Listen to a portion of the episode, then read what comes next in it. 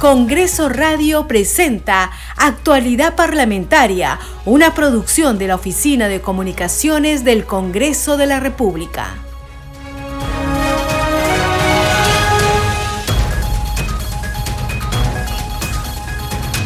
¿Cómo están? Bienvenidos a su programa Actualidad Parlamentaria. Les saluda Carlos Alvarado y estos son los titulares.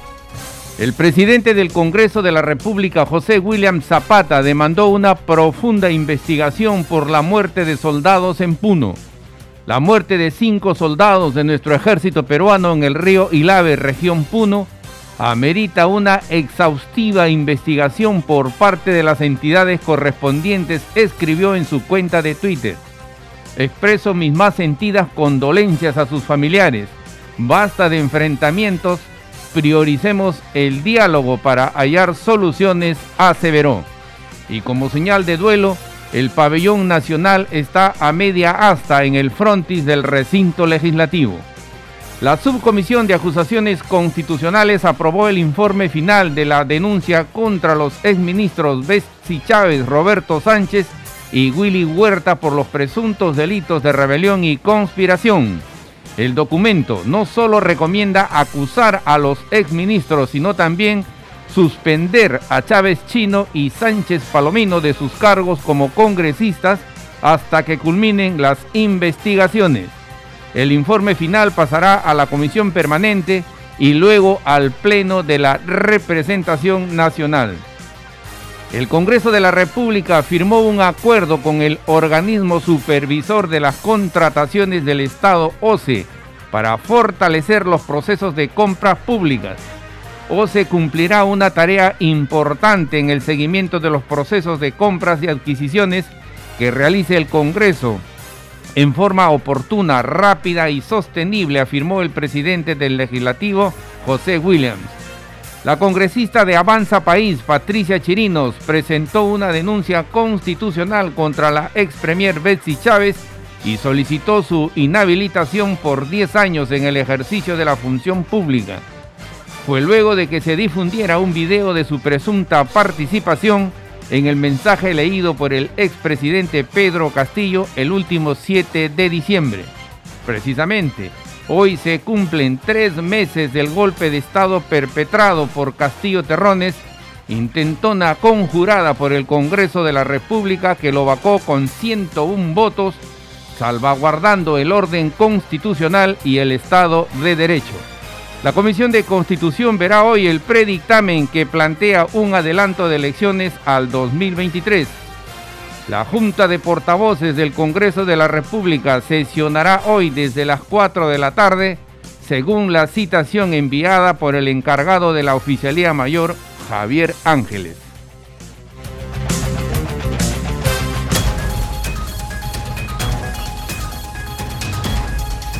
Desarrollamos noticias en actualidad parlamentaria. Hoy se cumplen tres meses del golpe de Estado perpetrado por Pedro Castillo, intentona conjurada por el Congreso de la República que lo vacó con 101 votos, salvaguardando el orden constitucional y el Estado de Derecho. Pero ¿qué pasó exactamente el día del golpe de Estado? El 7 de diciembre en el Pleno del Congreso de la República. Escuchemos el informe que ha preparado nuestro colega Josman Valverde. Disolver temporalmente el Congreso de la República e instaurar un gobierno de emergencia excepcional. Nadie debe obediencia a un gobierno usurpador ni a quienes asuman funciones públicas en violación de la Constitución y las leyes ha sido aprobada la resolución que declara la vacancia de la presidencia de la República por la causal prevista en el inciso 2 del artículo 113 de la Constitución Política del Perú, concordante con el artículo 117 de la Carta Política. Lo ocurrido el 7 de diciembre de 2022 quedará para la historia. Por la mañana Pedro Castillo rompía el orden constitucional cuando leía, tembloroso, su ya conocido mensaje a la nación desde Palacio de Gobierno. El golpe de Estado fue el detonante para la insostenible gestión Castillo. Su amenaza, y para muchos intento de protegerse de las investigaciones y acusaciones en su contra, no tuvo el efecto que esperaba. Muy por el contrario, el Congreso se hizo más fuerte y ese mismo día se adelantó la sesión del Pleno, alcanzando consensos que meses atrás eran casi imposible imaginarlos. El titular del Parlamento dirigió la sesión que se inició así. Como libres seamos, lo siempre seamos, lo siempre, y antes niegue sus luces sus luces, sus luces del sol. Que faltemos al voto solemne que la patria el eterno elevó. Señores congresistas, ciudadanos del Perú, esta mañana el señor Pedro Castillo, en abierta y flagrante violación de la constitución política, ha anunciado una irrita disolución del Poder Legislativo, pretendiendo también declarar en reorganización la Fiscalía de la Nación y el Poder Judicial, todos organismos constitucionalmente autónomos. Williams Zapata recordó que las decisiones que iban a ser tomadas en ese momento por la representación nacional tenían amparo constitucional. Frente a ello, en defensa del pueblo del Perú, de la Constitución y del orden democrático, procederemos a tomar las decisiones de conformidad con el artículo 46 de la norma constitucional. La votación fue nominal. Las expresiones de los parlamentarios eran incluso distintas a las de días antes, cuando alcanzar 87 votos para aprobar la vacancia era imposible. Bazán Calderón. Bazán Calderón, a favor. Bazán Calderón, sí. Bazán Narro. Nos necesitan, sí. Bazán Narro, sí. Cerrón Rojas. Cerrón Rojas, sí. Paredes Piqué. Porque el pueblo no le debe obediencia a un gobierno usurpador, sí. Paredes Piqué, Los resultados de la votación fueron celebrados en el hemiciclo. Votación cerrada. Han votado a favor 101 congresistas.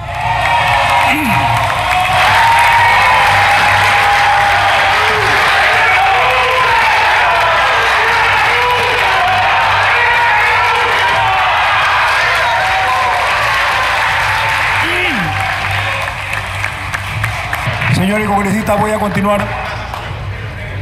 Bien. Votos en contra, 6.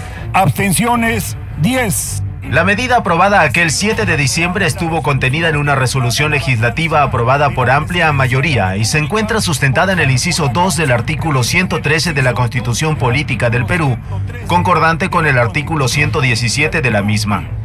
En el documento se afirma que esta grave situación fue generada por el ciudadano Pedro Castillo Terrones, por pretender disolver el Congreso e impedir su funcionamiento de forma inconstitucional, y de esa manera intentar usurpar funciones públicas, impedir el funcionamiento de los poderes del Estado y violentar el orden establecido por la Constitución política.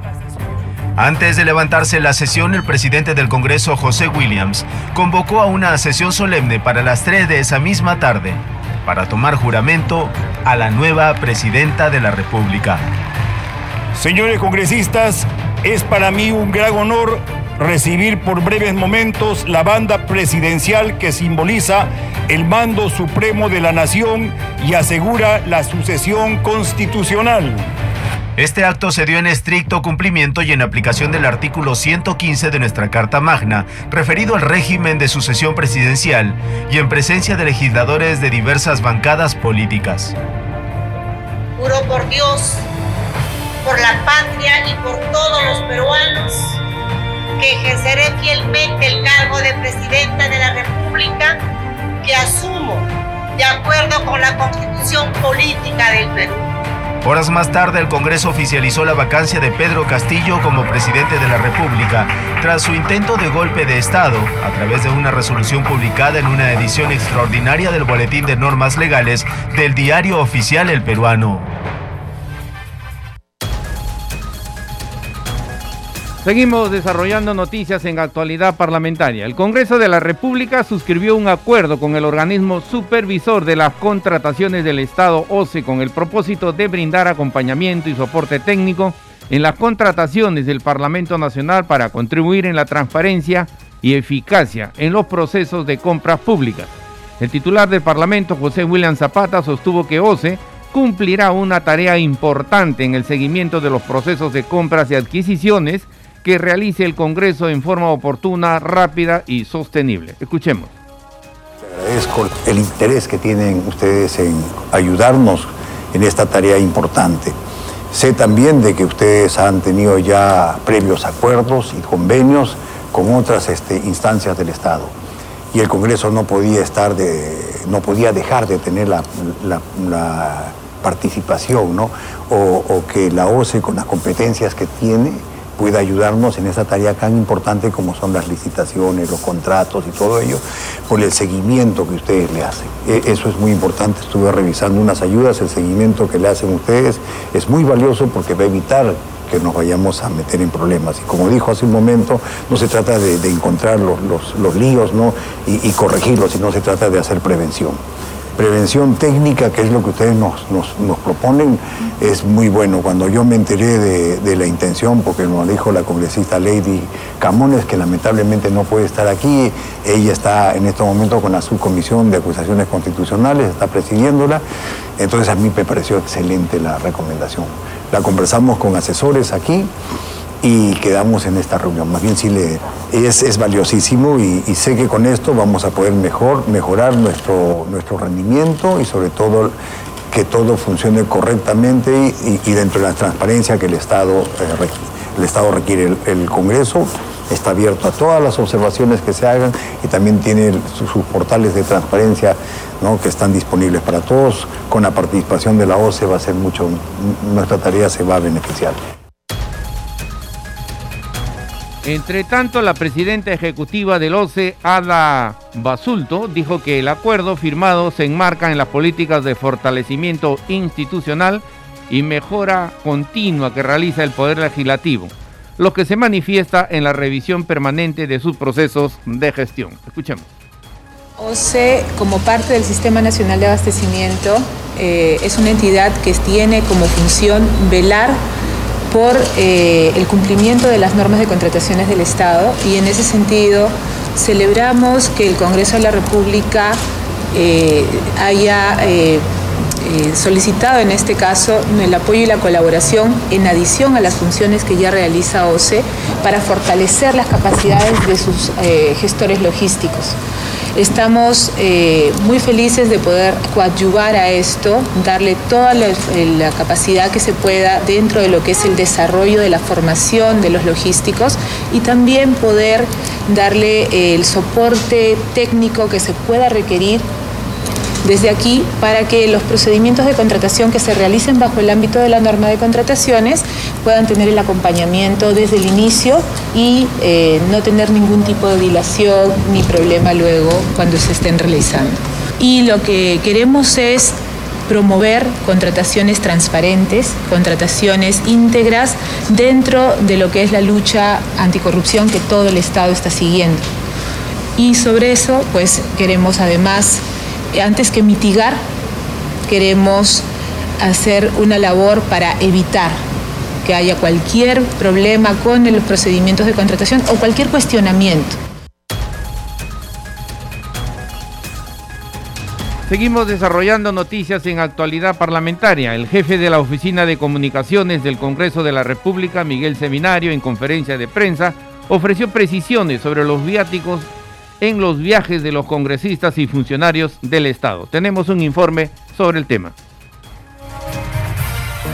Sobre los viáticos asignados a actividades de representación ante diversos organismos en el extranjero, se sostuvo que la escala es regulada por el Estado tanto para funcionarios como para congresistas. La actual mesa directiva ha dispuesto recientemente el acuerdo número 045, por el cual los congresistas que salen en representación fuera del país no solo deben cumplir con los informes ya mencionados, sino que además deben emitir un informe para las comisiones especializadas relacionadas con el destino del viaje. La emisión y realización de este informe se viene cumpliendo a cabalidad. Se informó por qué los parlamentarios son llamados a realizar tareas de representación fuera del país. Estos viajes han sido exclusivamente de trabajo y se enmarcan dentro de las labores de representación eh, de los parlamentarios ante organismos internacionales con los cuales tenemos obligación. Tampoco es que se aprueban todos los viajes. Con estos que he mencionado tenemos obligación y tratamos de cumplir con ellos, pero hay innumerables eh, invitaciones y viajes que no siempre se atienden por diversas razones. En relación a la contratación de personal de confianza, indicaron que se eligen en estas funciones a especialistas por requerimiento en distintas comisiones del Congreso. Son 43 trabajadores que pertenecen a este módulo. Solo de este total, solo se ha contratado a 16. Solo se ha contratado a 16. Y repito, esto se ha hecho a pedido de los presidentes de estas comisiones de trabajo. La diferencia, 27 trabajadores son especialistas que ya laboraban en el Congreso y que han sido reubicados del servicio parlamentario al servicio de comisiones. El módulo de confianza está integrado por personal que debe ser especialista en el sector. Eso en primer lugar, o sea, no es que pueda entrar cualquiera a dedo, tiene que ser alguien especialista en la materia. Por ejemplo, en la Comisión de Constitución deberían estar constitucionalistas o especialistas en temas electorales o reglamentarios. ¿no? Y así en, presupuesto de, temas económicos o presupuestales. Entonces, no es que es asignación a dedo.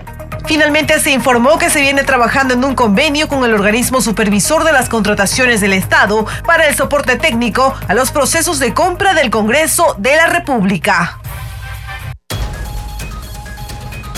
Seguimos desarrollando noticias en actualidad parlamentaria. La subcomisión de acusaciones constitucionales aprobó no solo denunciar a la ex jefa del gabinete ministerial Betsy Chávez y al ex ministro de Comercio Exterior Roberto Sánchez por rebelión y conspiración, sino también su suspensión como congresistas mientras duren las pesquisas en su contra en el Ministerio Público, en la acusación constitucional que ahora deberá ser debatida en la comisión permanente y luego por el Pleno también está incluido el ex ministro del Interior, Willy Huerta. El legislador de Acción Popular, Wilson Soto, sustentó el informe final. Escuchemos.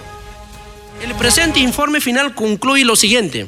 Uno, acosar a la denunciada Betsy Betsabe Chávez Chino en su condición del ex presidente del Consejo de Ministros en el extremo de presunta coautora de la comisión del delito contra los poderes del Estado y el orden constitucional de modalidad de rebelión artículo 346 del Código Penal en agravio del Estado y alternativamente por la presunta comisión de delito contra los poderes del Estado y el orden constitucional, modalidad conspiración, artículo 349 del Código Penal en agravio del Estado.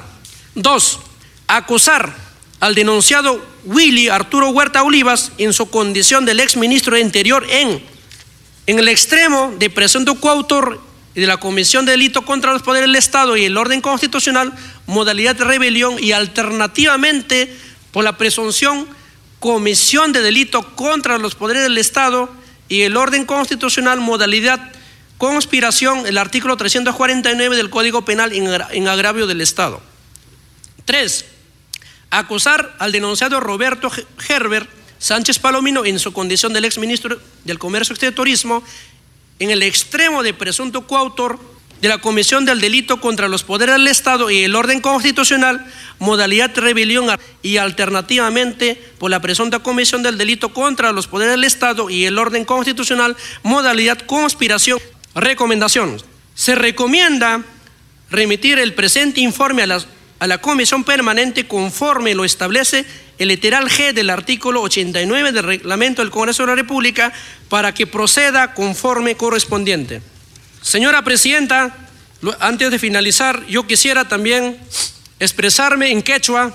Wauji panikuna que jala y piru, pero llaqtanchimantam hamkunam yachaita divingich, hamkunam yachaita Yachabachim, Iman Pasacurura Chay 07 noviembre, 07 de diciembre, Punchaupi.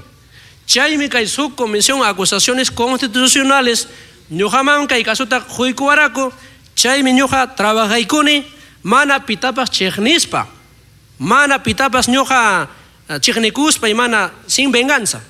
Señora Presidenta, he dicho en mi condición del delegado de esta denuncia constitucional, he dicho al pueblo peruano, es importante que sepan la verdad, qué es exactamente ha pasado el 07 de diciembre de 2022. Aquí, en mi condición de delegado, he trabajado con total imparcialidad. He trabajado gracias a mi equipo técnico que han trabajado, agradezco, y sobre todo también a la subcomisión de acusaciones constitucionales por haberme delegado este caso importante.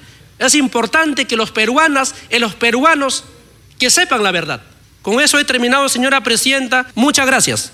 Habiendo culminado las participaciones, teniendo dos pedidos para poder incluir lo que establece el artículo 89 en su literal I, ítem 25 del reglamento del Congreso, sobre la propuesta de, incluir la propuesta de suspensión de los congresistas Betsy, Betsabe Chávez y el señor congresista Roberto Helbert Sánchez Palomino, vamos a incluir el pedido al informe final para someterlo a votación.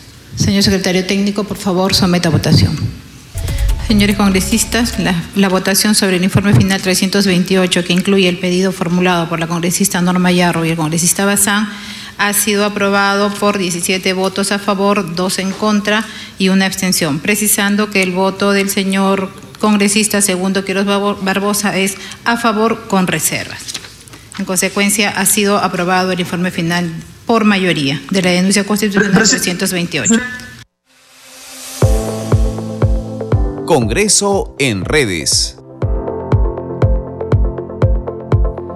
Y a esta hora vamos a conocer lo que escriben los congresistas en las redes sociales. Tomamos contacto para ello con nuestra colega Perla Villanueva. Perla, ¿qué tal? Adelante.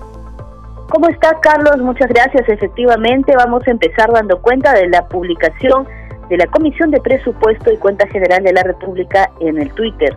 En el mensaje se informa que la congresista Franci Paredes ha sustentado el proyecto de ley 2096 que propone autorizar el financiamiento público para los cultivos de corto periodo vegetativo y camu camu en áreas restringidas en toda la Amazonía.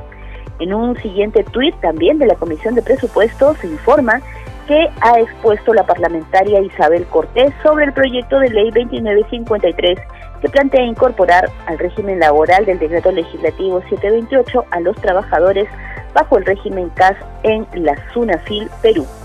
Hay que precisar, Carlos, que a esta hora la Comisión de Presupuestos se encuentra sesionando y es por ello que se está informando sobre lo que va sucediendo a través de la cuenta de la Comisión en el Twitter. Tenemos también la publicación del Congreso del Perú, la cuenta oficial del Parlamento Nacional, donde se informa que el titular del Poder Legislativo, José William Zapata, suscribió un acuerdo con la OCE a fin de brindar soporte técnico a los gestores de las contrataciones del Parlamento para contribuir en la transparencia en el proceso de compras públicas.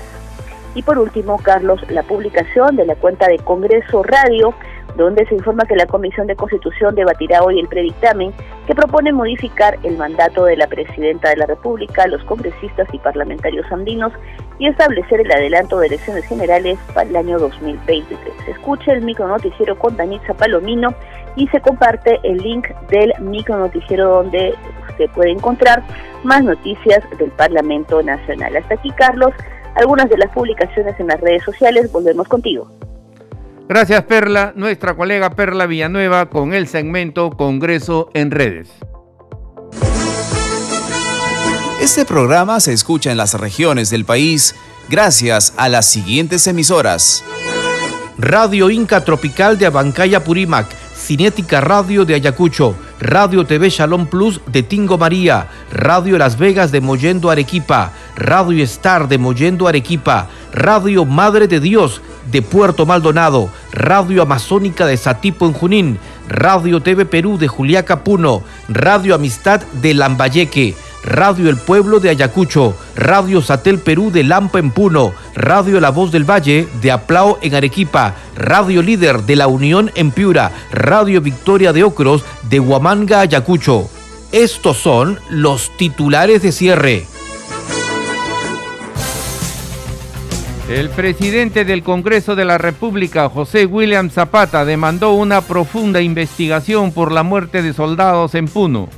La muerte de cinco soldados de nuestro ejército peruano en el río Ilave, región Puno, amerita una exhaustiva investigación por parte de las entidades correspondientes, escribió en su cuenta de Twitter.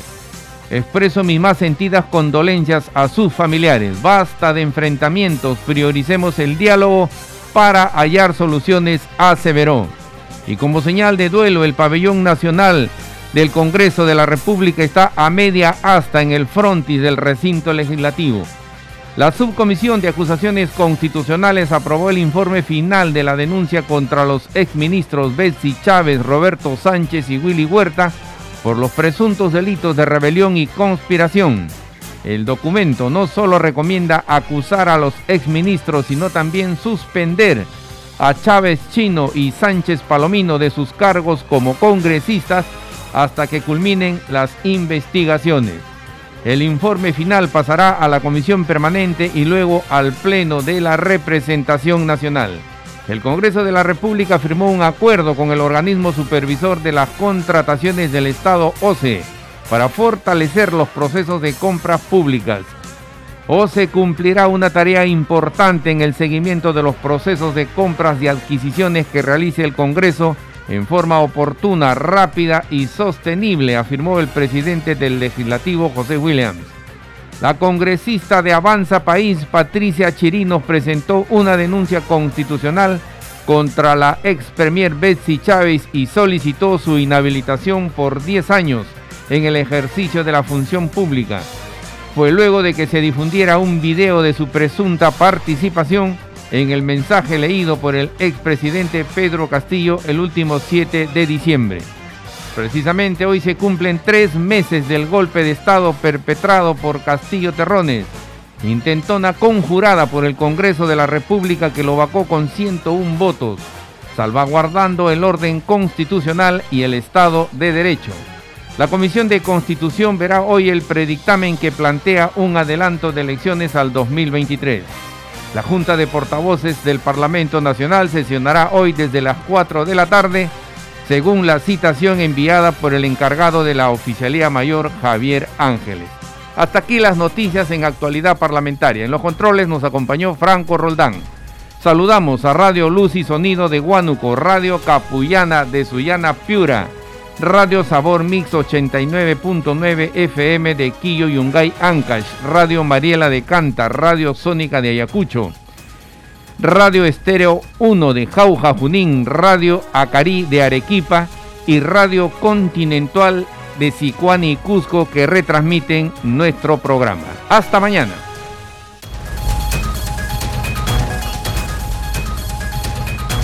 Congreso Radio presentó Actualidad Parlamentaria, una producción de la Oficina de Comunicaciones del Congreso de la República.